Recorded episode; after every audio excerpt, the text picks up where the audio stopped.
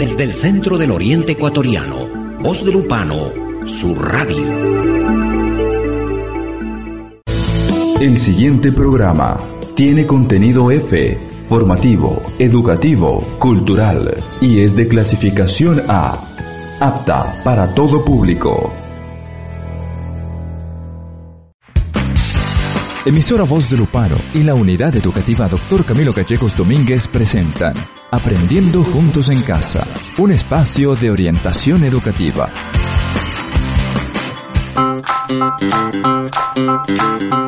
Saludos cordiales, estimado oyente. ¿Cómo estás, señor, señora, señorita estudiante? Esperamos que se encuentre bien de salud. Estamos ya junto a usted a través del programa Aprendiendo Juntos en Casa, un programa mediante el cual podemos comunicarnos mientras usted en casa aprende, también estudia, reflexiona, desarrolla tareas. Sandra Ruiz en esta ocasión no nos acompaña, lo hará en los próximos días. Mientras tanto, nos acompañará en la conducción del presente programa la licenciada Pamela Noguera. Qué gusto. Bienvenida, Pamela. Gracias por la gentileza, Bosco. Bueno, me encuentro contenta y gustosa de poder compartir los refuerzos académicos de las asignaturas, esta vez de décimo año y primero de bachillerato. Así es que bienvenido y bienvenida. Recuerde que usted debe tener a mano la ficha de aprendizaje de la semana número 19. Entonces, aquí damos inicio.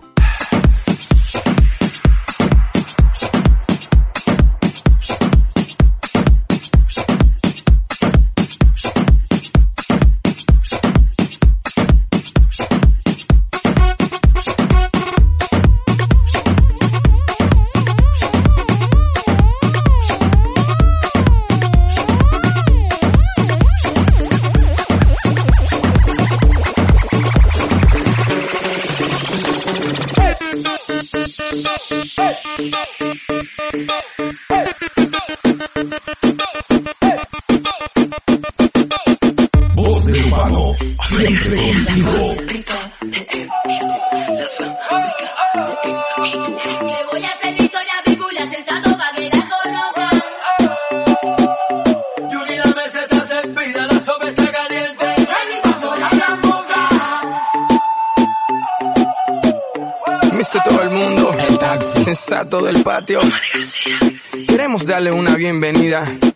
las mujeres que hacen vino por todo el mundo. Yo la conocí en un taxi,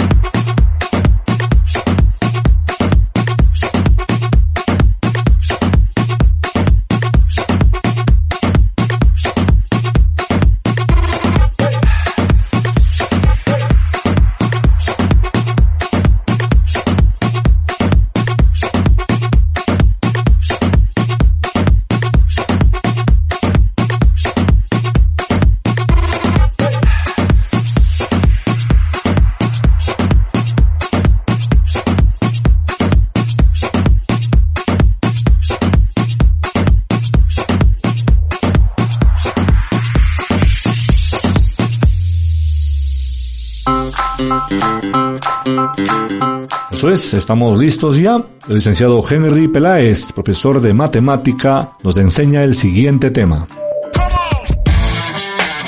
Hola a todos los estudiantes del décimo año de Educación General Básica de nuestra institución educativa, doctor Camilo Gallegos Domínguez. Les saluda su docente de matemáticas, Henry Peláez. En el transcurso de esta semana aprenderemos una nueva temática denominada factorización. Dentro de factorización encontramos el caso denominado trinomio cuadrado perfecto. Para conocer un trinomio cuadrado perfecto, primeramente sabemos que el término trinomio se deriva de tres términos y en virtud de que el primero y el tercer término son cuadrados perfectos y el de la mitad es el doble producto. Así al cuadrado menos 4ab más 4b al cuadrado es cuadrado perfecto por las siguientes razones. El primer término es cuadrado perfecto y si sacamos la raíz cuadrada de al cuadrado es a. Y el tercer término que es 4b al cuadrado es un cuadrado perfecto y la raíz cuadrada es 2b. Y el doble producto de estas raíces 2 por a y 2b nos debe dar el segundo término que es 4ab siendo el segundo término. Una vez que identificamos que se trata de un trinomio cuadrado perfecto vamos a conocer el proceso de cómo factorar este caso.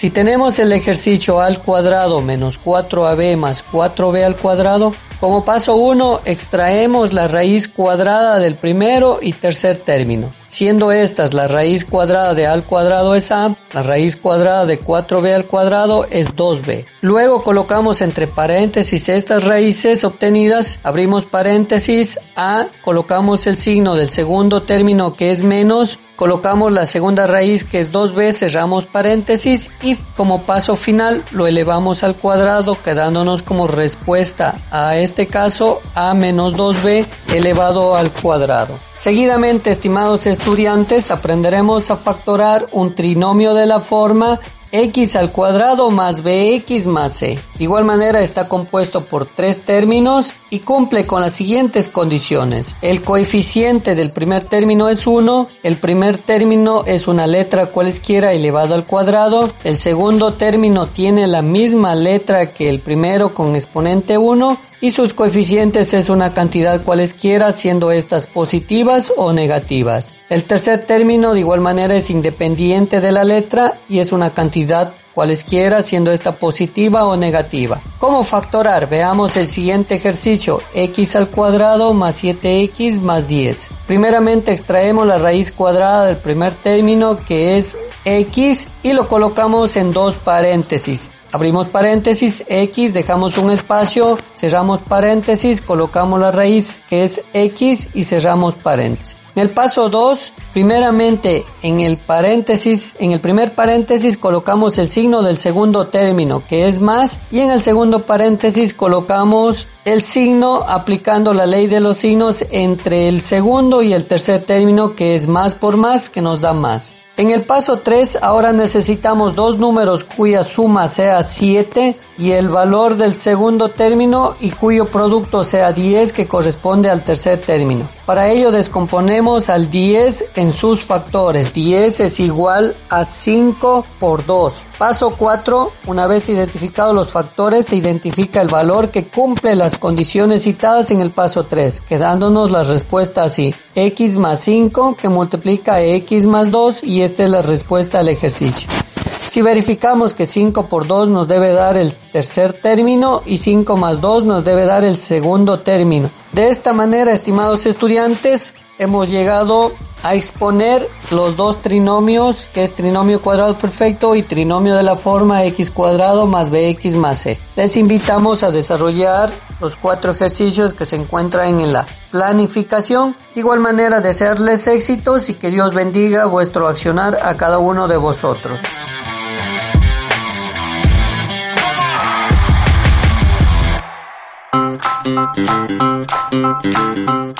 Sigamos avanzando. Esto es Aprendiendo Juntos en Casa a través de Radio Voz de Lupano. Continuamos ahora en la asignatura de Lengua y Literatura. La licenciada nos explica, escribo para convencer. Señores estudiantes del décimo año de educación básica de la unidad educativa PCI Dr. Camilo Gallegos Domínguez. Les saluda la licenciada Gloria Gallardo, su maestra de lengua y literatura. Es un gusto y una bendición el poder acompañarles y compartir una clase muy interesante, dando cumplimiento a la semana pedagógica número 19, cuyo tema es Escribo para convencer. Vamos a mirar la imagen que tenemos en nuestra ficha y leeremos los comentarios que allí podemos observar. Muy bien, tenemos una imagen en la que podemos observar que se trata de una clase o un salón de clase. Están los alumnos y su maestra. Cada uno de ellos realiza un comentario diferente. Lo vamos a leer. Un alumno dice, la publicidad informa. Si no fuera por la publicidad, no sabríamos lo que hay. Otro alumno dice, la publicidad es una nueva carrera da fuentes de trabajo. Otro dice, no, la publicidad manipula a las personas. Un cuarto alumno menciona, la publicidad nos hace consumistas. Yo creo que es necesario controlarla, dice otro alumno. La maestra dice lo siguiente, vamos a escribir unos ensayos, unos a favor y otros en contra de la publicidad. ¿Nos acompañas? Muy bien. ¿Qué información usted obtiene de las noticias? Tenemos esta interrogante. Queridos alumnos, ustedes van a responder a esta interrogante en casa, ¿ok? A ver, ahora vamos a conocer unos conceptos importantes para poder desarrollar las siguientes actividades que vamos a mencionar más adelante. Tenemos el proceso de producción de un texto escrito inicia con el momento de planificación, entre comillas. En este momento respondemos a cuatro preguntas claves. La primera, ¿qué se va a escribir? Luego, ¿para qué? ¿Para quién? Y por último, ¿en qué tipo de texto? Al preguntarnos qué se va a escribir, se refiere a los argumentos y contraargumentos que prueben y demuestren una idea o tesis o refuten la contraria. Al mencionar para qué, es decir, voy a influir en mis compañeros y compañeras a favor o en contra de una idea u opinión. Ahora, ¿para quién? Este texto está dirigido a todos los estudiantes del colegio y a otros lectores y lectoras de la comunidad escolar. ¿En qué tipo de texto? Es otra interrogante. Un ensayo argumentativo que pruebe o demuestre una idea, tesis, y refute la contraria para persuadir sobre determinados hechos, ideas o comportamientos. Ahora nos hacemos la siguiente pregunta. ¿Qué es un ensayo?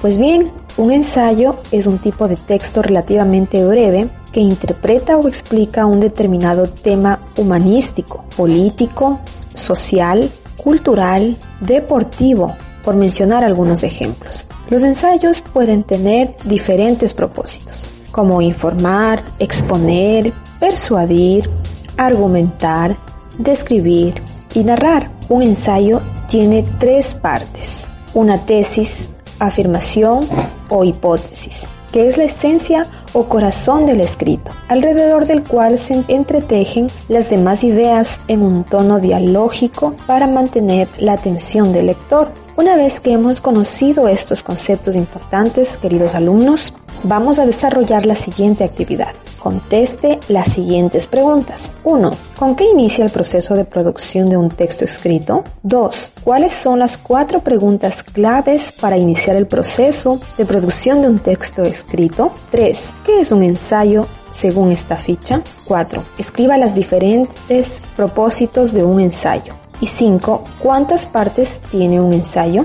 La clase ha llegado a su fin. Queridos estudiantes, les auguro éxitos y bendiciones. Que Dios les acompañe en todas sus actividades. Nos vemos en un próximo capítulo de nuestra asignatura favorita, Lengua y Literatura.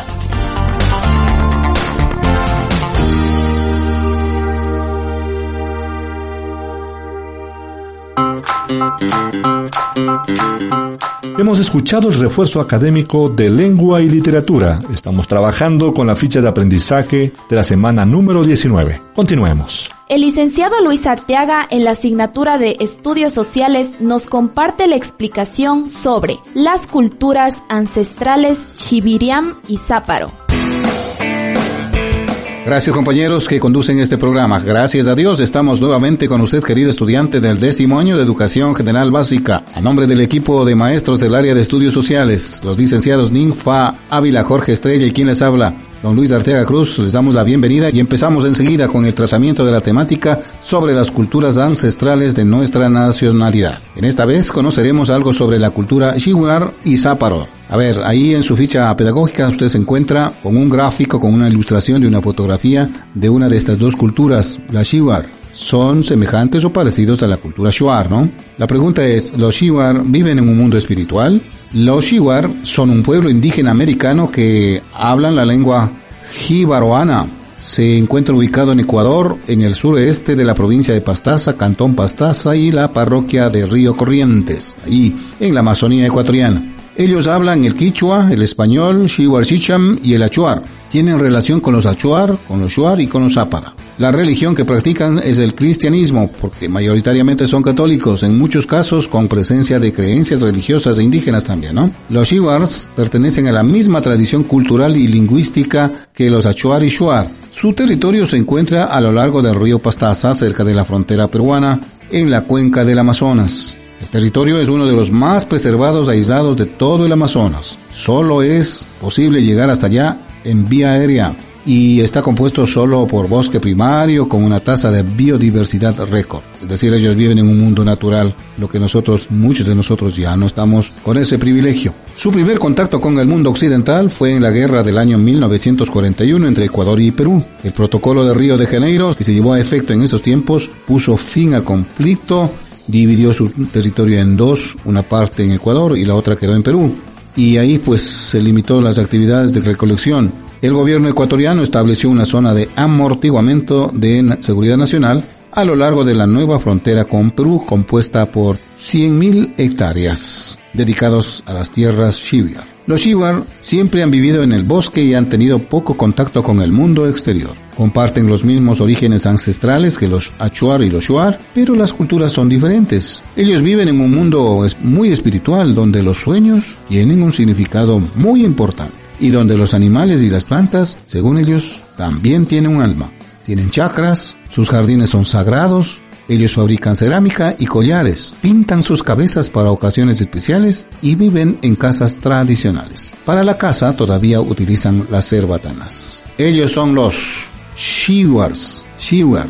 Ahora veamos los Záparo, la cultura Záparo. Están ubicados en el oriente, en la provincia de Pastaza, la lengua que hablan es la, la de Záparo mismo. La lengua dominante hablada en su totalidad del pueblo Záparo es el quichua. En total no existen más de cinco personas ancianos que hablan o comprenden el Zápara. Estos últimos deberán desaparecer en el diseño siguiente. Ya está extinguiéndose esta, esta cultura, esta civilización, ¿no? Es lamentable.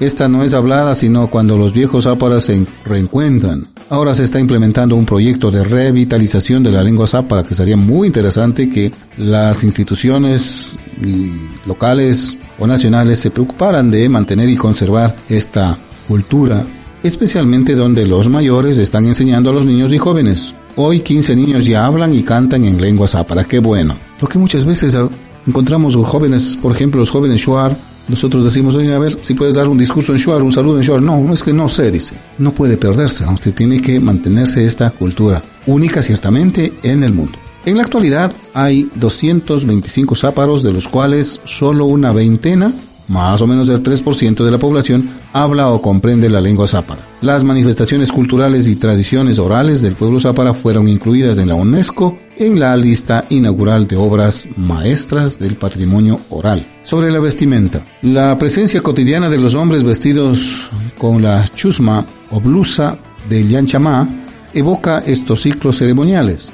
Esta es la corteza de un árbol del que el textil toma el nombre. La corteza era recortada al tamaño conveniente, según el tamaño de la persona, y cuidadosamente se procede a sacarla de la planta para suavizarla con golpes, un instrumento de madera y agua para su uso como textil. Una vez confeccionada es coloreada y adornada con diseños en rojo, negro y azul que son las características de la vestimenta de la cultura zápara. Algunos hombres tienen por costumbre llevar en sus orejas también aros de fibra natural llamados toach. Completamente la ornamentación, una variedad de collares de semilla o dientes de animales que eran utilizados en diferentes ocasiones de acuerdo a la naturaleza de la celebración. También hay collares hechos con dientes de tigre llamados imatini aisiara. son usados como trofeo de caza. La misma función tenían los formados con dientes de los grandes roedores y sobre todo del capibara, ejemplar animal que existe mucho en estas tierras de la selva amazónica. Por su parte, en cambio, las mujeres usan manillas hechas con dientes de simio,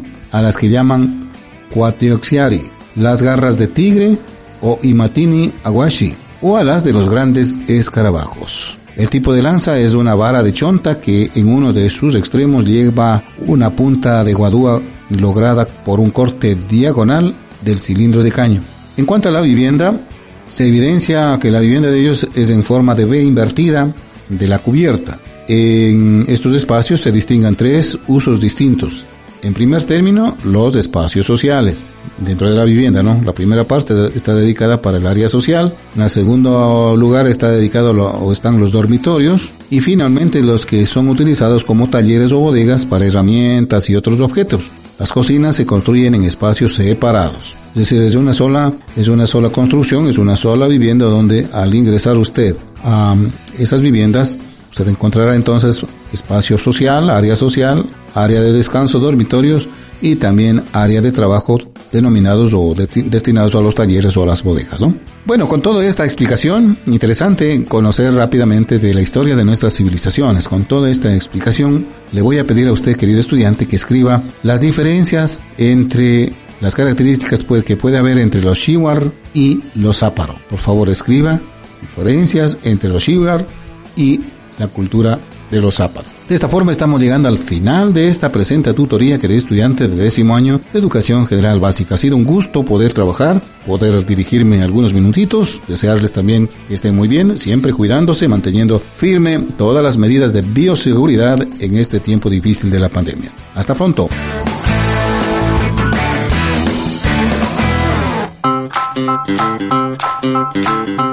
Estamos compartiendo con usted los refuerzos académicos de décimo año de educación básica. Esto es Aprendiendo Juntos en Casa, una transmisión radial que lo hacemos de lunes a viernes desde las 20 a 21 horas. Nos preparamos ahora para estudiar la asignatura de Ciencias Naturales. La licenciada Delia Duchitanga nos explica ahora impacto ambiental de las poblaciones humanas.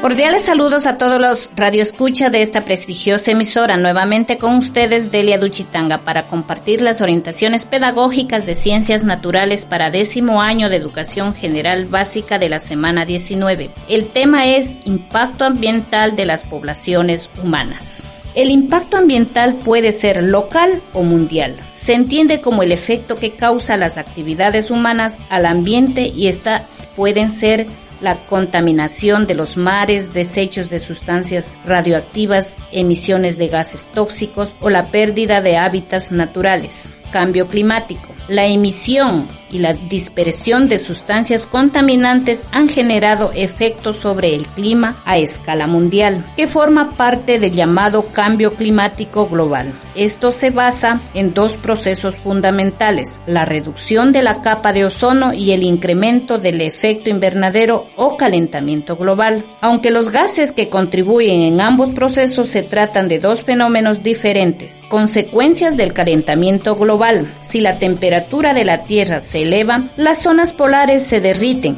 Esto lleva a que el nivel de los océanos aumenten y las zonas costeras comiencen a inundarse e incluso a desaparecer. Los nevados también se descongelan y, regiones que antes eran frías ahora tienen temperaturas más elevadas, como es el caso en la costa ecuatoriana, que ha registrado en los últimos años aumento de la temperatura y mayor incidencia de fenómenos climáticos como son los fenómenos de el niño y la niña. Contaminación del aire. Es la acumulación de sustancias que alteran la composición del aire se produce por la emisión a la atmósfera de gases procedentes fundamentalmente de la combustión del carbón y del derivados de petróleo que se utiliza en las industrias, las centrales térmicas y los motores de máquinas y automóviles entre otros. Esto puede repercutir de diversas formas sobre las personas y sobre el ambiente. Cuando se acumula en los niveles más bajos de la atmósfera provoca enfermedades respiratorias como bronquitis crónica, Algunos gases contaminantes son tóxicos y en lugares cerrados puede producir envenenamiento. El smog de los automóviles hace que el aire se llene de partículas fraccionadas responsables de enfermedades respiratorias. Destruye la capa de ozono de la estratosfera debido a que algunos contaminantes contienen sustancias que reaccionan con él y la transforman. Produce el sobrecalentamiento de la atmósfera, pues el dióxido de carbono retiene parte de la energía que desprende la Tierra. Disminución de la capa de ozono. Es un gas que se encuentra suspendido alrededor de la Tierra y forma una capa protectora que impide el paso de los rayos del Sol de forma directa sobre el planeta. Como parte del daño ambiental, esta capa se ha ido reduciendo al punto de que se ha formado un agujero en ella. Por esta razón, los rayos del Sol son cada vez más fuertes y producen cáncer de la piel. Una de las principales causas de la destrucción de la capa de ozono son los gases que emiten los motores de los aviones supersónicos y las sustancias clorofluorocarbonadas, la lluvia ácida. La combustión del carbón y del petróleo genera dióxido de carbono, azufre y nitrógeno, que son liberados a la atmósfera en forma de óxidos. Estos gases son transformados por el viento, reaccionan con la radiación solar y el vapor de agua de la atmósfera y forman ácidos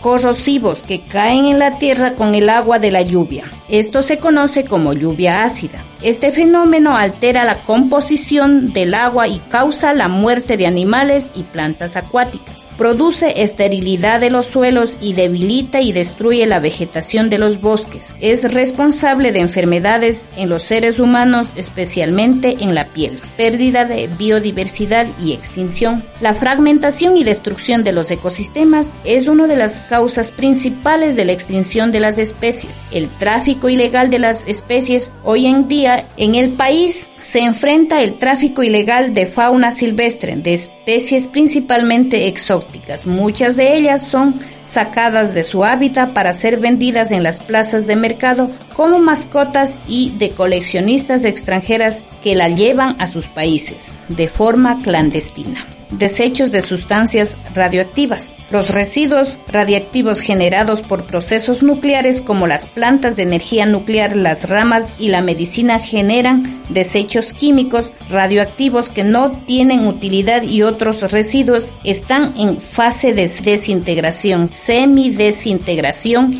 y pueden ser alcanzados en instalaciones superficiales y los de alta actividad deben ser almacenados en espacios geológicos profundos. Monocultivos son plantaciones de una sola especie en grandes extensiones de terreno.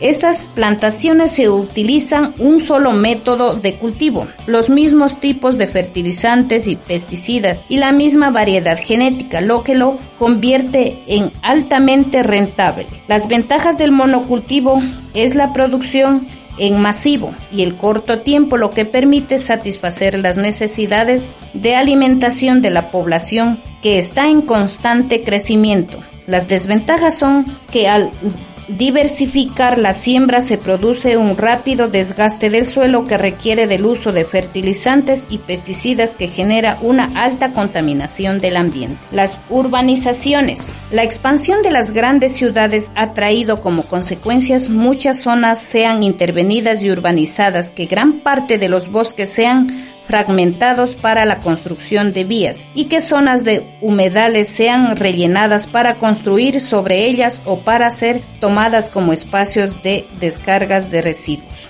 Deforestación. La deforestación de los bosques y selvas es uno de los daños más grandes que se causa a la naturaleza. La razón más importante para esto es los miles de hectáreas que se van plantando para la agrícola y la ganadería la extracción de la pulpa para el papel por razones comerciales. Los incendios forestales y el crecimiento urbano son otros factores para arrastrar con grandes espacios de bosques. La función de los árboles en el ambiente es mantener el ciclo hidrológico ya que absorbe el agua del suelo, transpira y la evaporación del agua forman nubes que terminan en la precipitación. La disminución de los bosques impacta directamente en el cambio climático. La minería es el procesamiento de minerales, produce gran cantidad de residuos y productos que se filtran a través del suelo y causan contaminación del agua. La minería rompe y comprime las rocas que genera ácidos que contaminan los cuerpos de aguas subterráneas por cientos de años. También el agua se deposita metales pesados. Los habitantes de las zonas aledañas que consumen esta agua ven afectada su salud y las de los animales. La actividad para esta semana es realice un ensayo mínimo de 15 líneas acerca del tema el impacto ambiental de las actividades humanas en mi comunidad. Muchas gracias por su atención y hasta la próxima semana.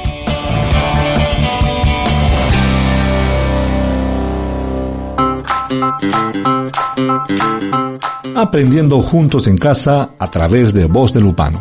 Estos han sido los refuerzos académicos de décimo año de Educación General Básica. Nosotros retornamos en un momento, mientras tanto le entregamos la mejor música.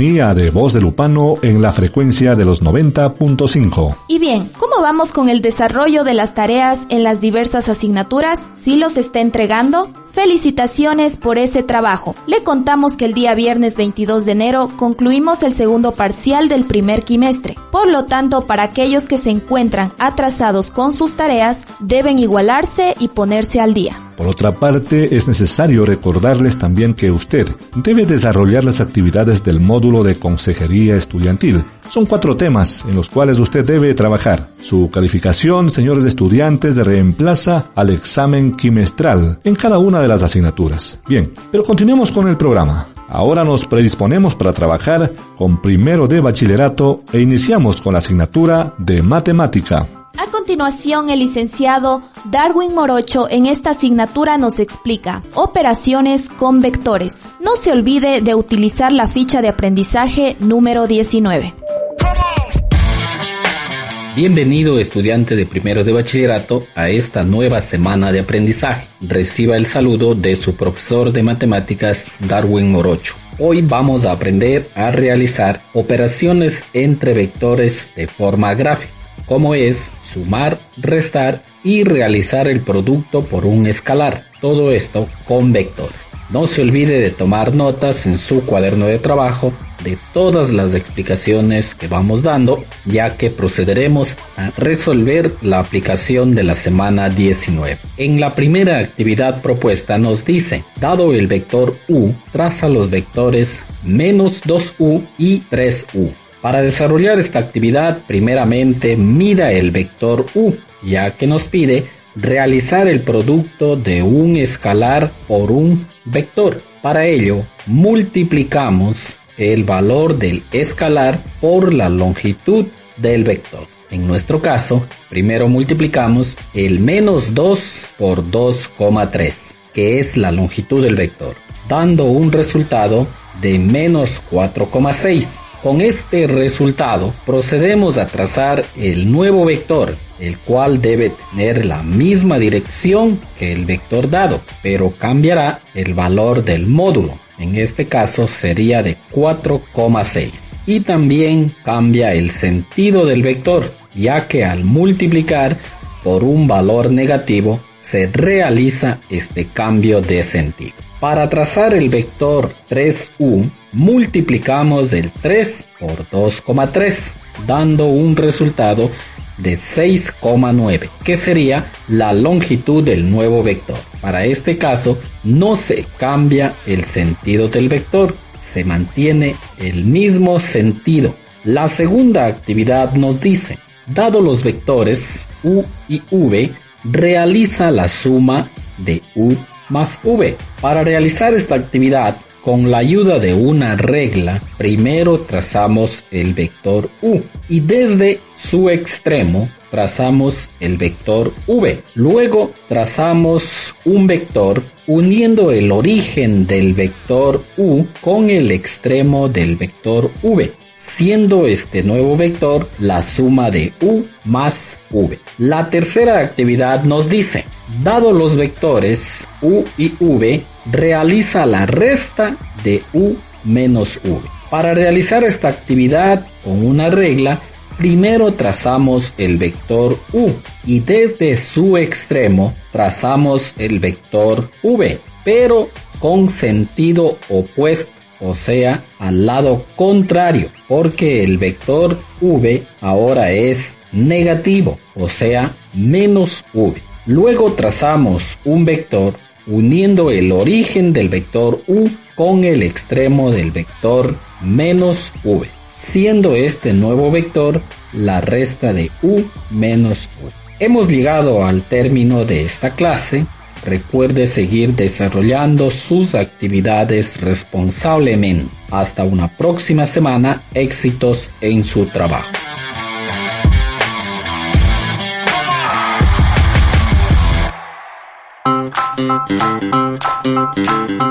Recuerde que esta transmisión la realizamos de lunes a viernes a partir de las 20 horas hasta las 21 horas. Ahora nos aprestamos a trabajar con la asignatura de lengua y literatura. La licenciada Narcisa Berresueta nos explica el tema conectados. Así es, conectados, así es el tema.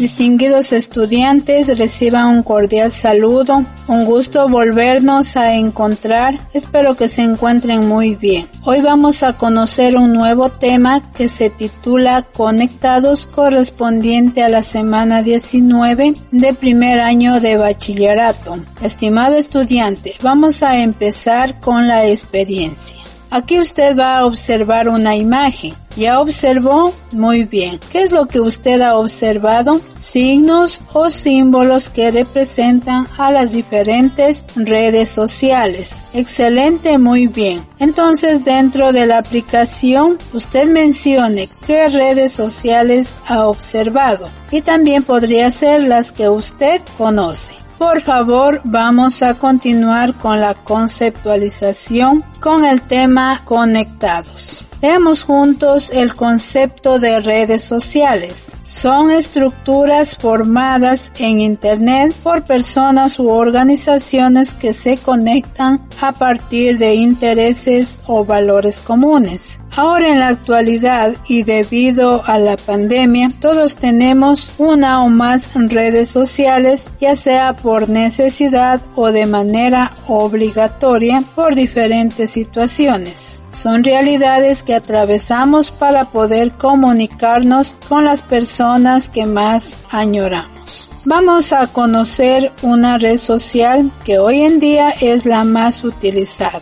¿Cuál cree que puede ser? A ver, señor estudiante, si me ayuda. El Facebook. Muy bien. Esta red social apareció en el año 2004. Aquí se utilizó para algunas publicaciones. En el 2008 a nivel mundial se convirtió en la más utilizada y de mayor tamaño. Les comento también que existe otras formas de comunicarnos mediante los memes que por lo general la mayoría de la gente la utiliza ya que trata temas de actualidad y también capta mucho la atención al lector en vista de que viene acompañado de diferentes imágenes. Bueno, estimado estudiante, hemos concluido con la explicación del tema acerca de las redes sociales, en especial del Facebook y también de los memes. Ahora vamos a desarrollar la aplicación. La primera pregunta nos dice, ¿cuáles cree usted que son las ventajas y las desventajas del uso de las redes sociales? Les dejo un ejemplo. Una ventaja sería que la comunicación es instantánea, es decir, inmediata. Y una desventaja sería que causa adicción. Esto pues interrumpe mucho en las actividades, en especial ahora de las nuevas generaciones. Usted, señor estudiante, continúe con las respuestas que faltan. Pasemos a la segunda pregunta. Realice un meme usando su creatividad e imaginación.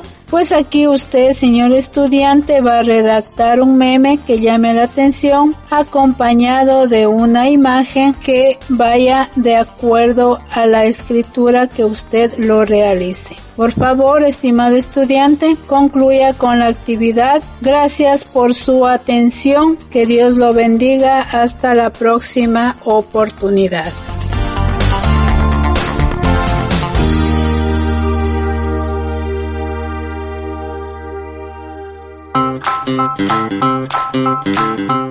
Estamos con los refuerzos académicos de primero de bachillerato. Sigamos avanzando y a continuación nos acompaña el licenciado Milton Alarcón con la asignatura de historia. El tema a tratarse es Grecia, la cuna de Occidente. Adelante con el trabajo Milton. Saludos, mi querido estudiante del primer año de bachillerato. Bienvenido a compartir con nosotros una nueva temática. Pero antes, recordemos que en el programa anterior hablamos del papel de la mujer en la antigua Grecia y dijimos que Aspasia de Mileto fue protectora de Protágoras. Se rodeaba de los más ilustres pensadores de su época y era capaz de discutir con los filósofos en términos de igualdad. En cambio, Safo de Lesbos fue una antigua poetisa griega que escribió poesía lírica famosa por su intensa pasión y descripción del amor. Hoy continuamos con Grecia, Grecia la cuna de Occidente, y partimos observando la imagen que está relacionada con la antigua Grecia, que la conocemos como un periodo de la historia, un periodo que abarca desde el comienzo de la llamada Edad Oscura, Edad Oscura griega, hasta la ocupación definitiva del territorio por parte de los romanos en el año 146 a.C. En la reflexión tenemos una interrogante. ¿De qué trata el pensamiento griego? Yo diría que durante el periodo del pensamiento griego existía un crisol de cuestiones filosóficas, científicas y religiosas, cuyo pensamiento giraba en torno a las creencias sobre mitos. La mayoría de la población griega basaba sus afirmaciones en supersticiones, rituales, leyendas heroicas de poder sobrenatural. Ahora en la parte de la conceptualización vamos a valorar la influencia del pensamiento griego en la cultura occidental mediante el reconocimiento del carácter racional que lo distinguió. Reiteramos que el pensamiento griego es aquel que giraba en torno a las creencias sobre mitos. La mayoría de la población griega basaba sus afirmaciones en supersticiones, leyendas heroicas de poder sobrenatural. El pensamiento de los filósofos griegos reflexionaban acerca de la materia y su composición. A los filósofos les intrigaba saber podía dividirse indefinidamente en partes cada vez más pequeñas o si había una última partícula tan diminuta que no pudiera seguir dividiéndose. Para los griegos la política era la actividad social de la polis, forma superior de organización de la vida humana. Es preciso destacar esta idea. La política constituía para el ciudadano griego su horizonte de sentido. No vivir en una polis era para un griego no vivir civilizadamente, no tener una vida esencialmente humana. La cultura occidental tuvo su origen como los derechos humanos, la democracia y la igualdad, la cultura occidental tuvo su origen, como los derechos humanos, la democracia y la igualdad, tal y como son hoy entendidos en todo el planeta, tienen su origen en la civilización occidental. Tradicionalmente se considera que la cultura occidental nace en la antigua Grecia. Los valores occidentales los resumió francamente bien en el siguiente listado. El individualismo, liberalismo, constitucionalismo, derechos humanos, igualdad, libertad, imperio de la ley, libre mercado, superación, iglesia y Estado. Finalmente llegamos a la parte de la aplicación que consiste en actividades que usted, señor estudiante, tiene que realizar en su casa. De mi parte, me despido y será hasta el próximo encuentro.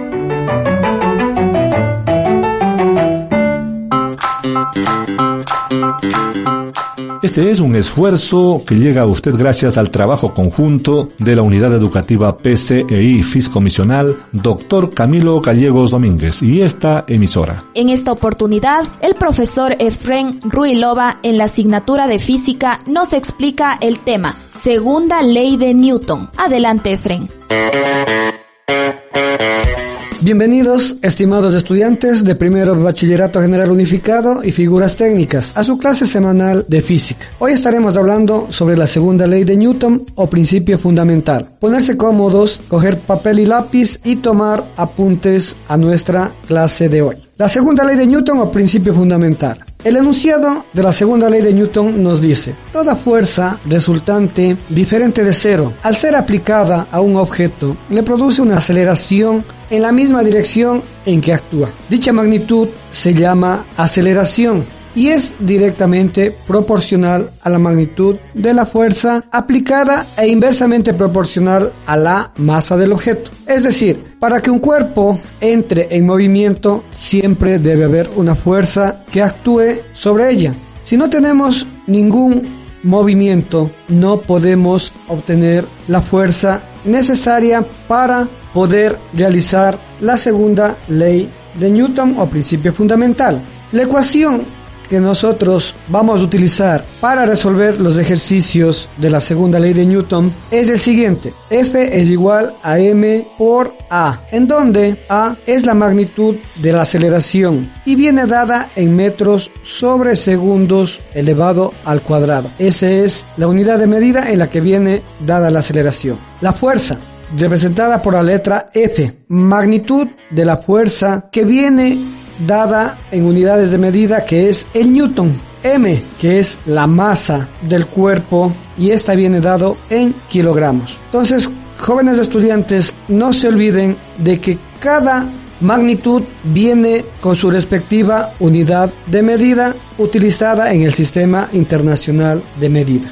Para poder nosotros estar un poquito más al tanto, más al día de la segunda ley de Newton, vamos a hacer unos pequeños ejercicios de aplicación en donde ustedes van a tener como base para poder realizar los ejercicios que se les envía a sus casitas. Calcular la magnitud de la aceleración que produce una fuerza cuya magnitud es de 100 newtons a un triciclo cuya masa es de 6000 gramos. Expresar el resultado en metros sobre segundos elevado al cuadrado. Listo. Nosotros para realizar el ejercicio vamos a tomar en cuenta el siguiente esquema. Le hemos puesto de la siguiente manera. Datos, fórmula y el desarrollo. Dentro de los datos nosotros tenemos a la aceleración que es la incógnita, lo que vamos a despejar o vamos a encontrar. La fuerza viene dada con 1000 newtons y la masa viene dada en 6000 gramos.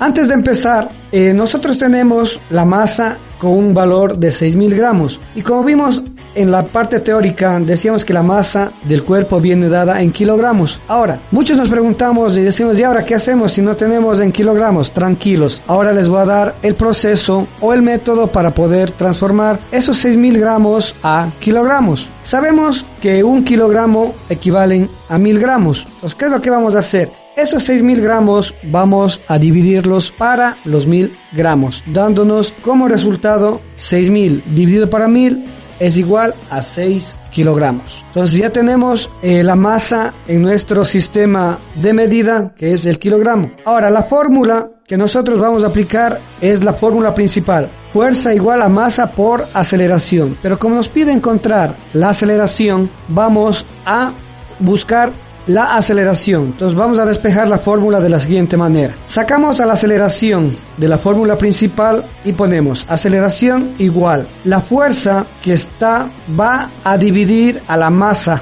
¿sí? Entonces la fórmula quedaría de la siguiente manera. Aceleración es igual a fuerza sobre masa. Una vez que hemos despejado ya la fórmula, vamos a hacer o a desarrollarla. Aceleración va a ser igual. La fuerza, 1000 newtons la masa 6 kilogramos, entonces vamos a dividir 100 newtons para 6 kilogramos. Antes de hacer la operación, quiero que también tengan presente lo siguiente, y si es posible, anoten en sus cuadernitos, en su cuaderno de apuntes, que un newton equivale a un kilogramo metro sobre segundo elevado al cuadrado. Repito, un newton equivale a un kilogramo por metro sobre segundos elevado al cuadrado. Listo. Entonces vamos a ver. La fuerza es igual a 1000 kilogramos metros sobre segundos elevado al cuadrado. Dividido para la masa que son 6 kilogramos. Eliminamos términos semejantes. Kilogramos con kilogramos se eliminan. 100 dividido para 6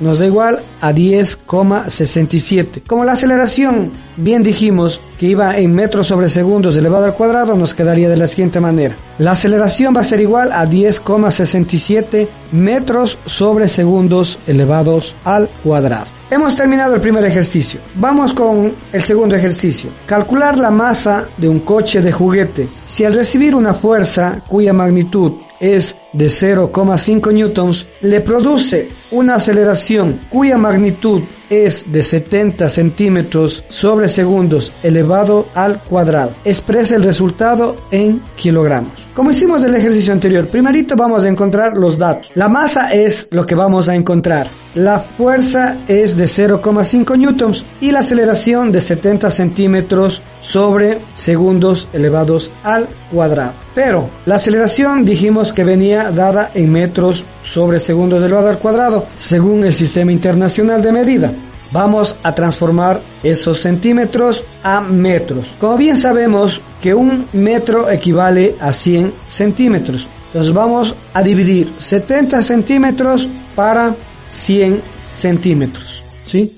Nos queda a 0,7 metros sobre segundos elevado al cuadrado. Una vez que ya hemos convertido los centímetros a metros, procedemos a la fórmula. Despejamos de la fórmula principal, sacamos a la masa de la fórmula principal y la convertimos. Masa va a quedar igual a fuerza que divide a la aceleración. Reemplazamos los valores dentro de la fórmula. Masa es igual a 0,5 kilogramos metros por segundos elevado al cuadrado dividido para 0,7 metros sobre segundos elevado al cuadrado. Los metros sobre segundos elevado al cuadrado se eliminan y nos queda la masa 0,714 kilogramos. Entonces, con estas pequeñas indicaciones, ustedes ya van a poder realizar fácilmente los ejercicios que les estamos enviando a sus casitas. Para sus casas les hemos puesto unos tres ejercicios bien sencillos y lo van a realizar en base a los ejercicios que están en la ficha. Queridos estudiantes, espero que las orientaciones metodológicas que hoy hemos preparado para ustedes sean de gran beneficio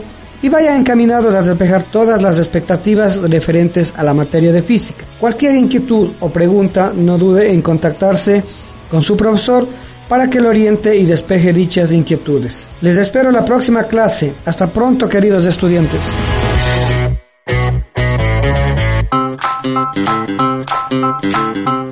Esto es Aprendiendo Juntos en Casa. Así hemos compartido con usted los refuerzos académicos de primero de bachillerato. En los siguientes minutos nos acompaña el Magíster Edwin Riva de Neira, profesional de consejería estudiantil. Él nos comparte el siguiente trabajo. Escuchemos. Saludos cordiales a los señores estudiantes en todos los centros de atención tutorial de la provincia. Un gusto para el Departamento de Consejería Estudiantil poder llegar con temas de interés general y particular. Lógicamente esto en el marco de la planificación del departamento. El tema que hoy vamos a trabajar, a tratar, es la autoestima. Un tema muy interesante ya que es parte de nuestra vida personal, de nuestra vida social, de nuestra interacción diaria. Vamos a partir, ¿qué es la autoestima? La autoestima es cómo nos sentimos con nosotros mismos, cómo nos valoramos. Se refiere al sentimiento positivo y negativo que experimentamos hacia nosotros mismos. Esto tiene que ver con la capacidad para amarnos, para aceptarnos tal como somos así como para apreciar cuánto valemos y lo importante que son nuestras características personales y particulares. La autoestima es cómo me acepto, cómo me valoro, cómo me gusto y en la medida de ello yo no permito que otras personas me hagan sentir mal. Esto es la autoestima. La autoestima es la suma de la confianza y el respeto que debemos sentir por nosotros mismos y refleja el juicio de valor que cada uno hace de su persona para enfrentarse los desafíos que presenta la existencia humana, es decir, la vida en sí.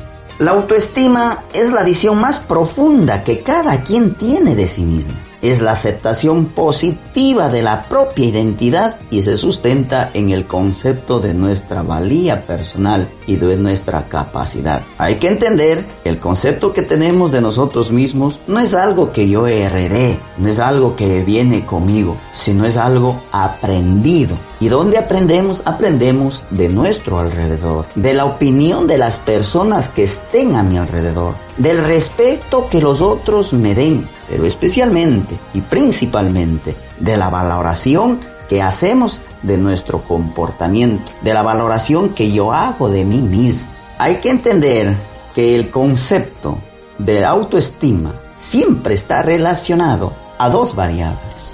A una, a la variable que genere los demás hacia mí y la segunda, a la variable que yo le doy en relación a mí mismo. La importancia de la autoestima radica en que nos impulsa a actuar, a seguir adelante, pase lo que pase, y nos motiva a perseguir y alcanzar nuestros ideales, nuestros objetivos. Yo me atrevo a decir que la autoestima es parte de ese motor, de esa energía que debe tener el ser humano para alcanzar y perseguir lo que se propone. La autoestima se alimenta de otros conceptos que nos permite comprender cómo se relaciona una persona consigo mismo y con los demás. Estos conceptos o autoconceptos son el autoconcepto principalmente. Cuando yo hablo de autoconcepto es cómo me pienso, lo que pienso de mí, cómo practico esos pensamientos positivos acerca de mí. Lógicamente que un autoconcepto puede ser positivo y negativo. Tendremos que practicarlos y llevarlo a cabo siempre de la variable del positivismo. Dos, la autoimagen. Cuando yo hablo de la autoimagen es cómo me veo, mi imagen corporal que tengo de mí, cómo le doy valor a mi imagen única e irrepetible que tengo. Estoy haciendo relación a lo que, al esbozo de mi figura, al esbozo de la figura humana como tal. ¿Cuánto me acepto a mi cuerpo? Tres, la autoeficiencia. La autoeficiencia tiene que ver o está relacionado cómo yo me tengo confianza en lo que puedo y me doy apoyo para lograr mis planes, mis proyectos, mis metas. ¿Cuánto me perdono yo cuando no puedo hacer algo? Pero corrijo mis errores para no volver a fracasar, para volver a hacer algo bien. Cuatro, lo, el autocuidado. Se refiere al cuidado de sí mismo, al caso de mantener la vida con prácticas que llevan al desarrollo armónico y combinado de la salud y el bienestar en general de cada persona. La solidaridad. Me siento cómodo, cómodo dando ayuda inmediata a otros, a otras, por el bien común y también de recibir ayuda cuando yo necesito. La empatía. La empatía como la capacidad que tengo para ponerme en el lugar del otro, de, lo, de la otra, tanto en las alegrías como en los sentimientos de dolor y enojo, y de reconocer que todos, todas tenemos defectos. El empoderamiento. Puedo practicar la autonomía, la toma de decisiones responsables, así como la negación y la independencia tanto afectiva como económica. ¿Cómo se construye la autoestima? La autoestima se construye a partir de cómo nos valora nuestra madre, cómo nos valora nuestro padre, cómo nos valoran la familia, cómo nos valoran los amigos y todas aquellas personas que nos rodean, pero principalmente cómo nos valoramos nosotros mismos. El amor y las muestras de afecto y la valoración que hemos recibido de nuestros seres queridos influyen mucho en nuestra autoestima. Lo que somos hoy tiene que ver con lo que hemos vivido antes. También las malas experiencias y la manera como hemos superado nos ayudará a fortalecer nuestra autoestima y nuestras habilidades para vivir con dignidad.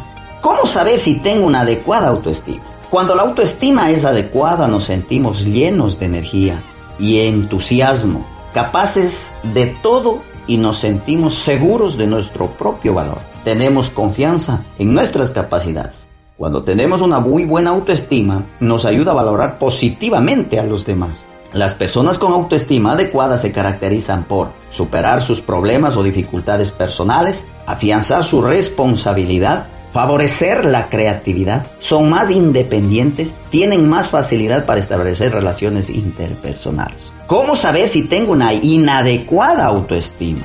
Falta de creatividad en sí mismo, inseguridad, atribuir a causas internas las dificultades, se incrementa las justificaciones frente a los problemas personales, desciende el rendimiento en todos sus ámbitos, no se alcanza las metas propuestas, los objetivos, falta de habilidades sociales adecuadas para resolver situaciones conflictivas, personales, asumen una posición agresiva la defensiva, no se realizan críticas constructivas positivas, sentimiento de culpabilidad, incremento de temores de rechazo social, por lo tanto, inhibición para practicar activamente acciones de superación positiva en cualquier circunstancia.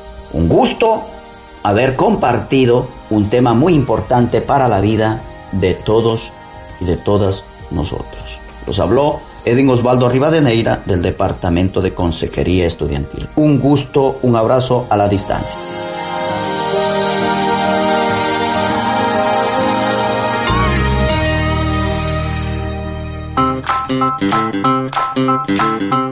Así llegamos a la parte final de nuestro programa. Hemos compartido con usted el tratado de las asignaturas de décimo año y primero de bachillerato. Agradecemos el trabajo de nuestros compañeros docentes y a usted por haberse mantenido en nuestra sintonía. Nos despedimos. No olvide cuidar de su salud y la de su familia. Ponga en práctica todos los protocolos de bioseguridad. Hasta pronto.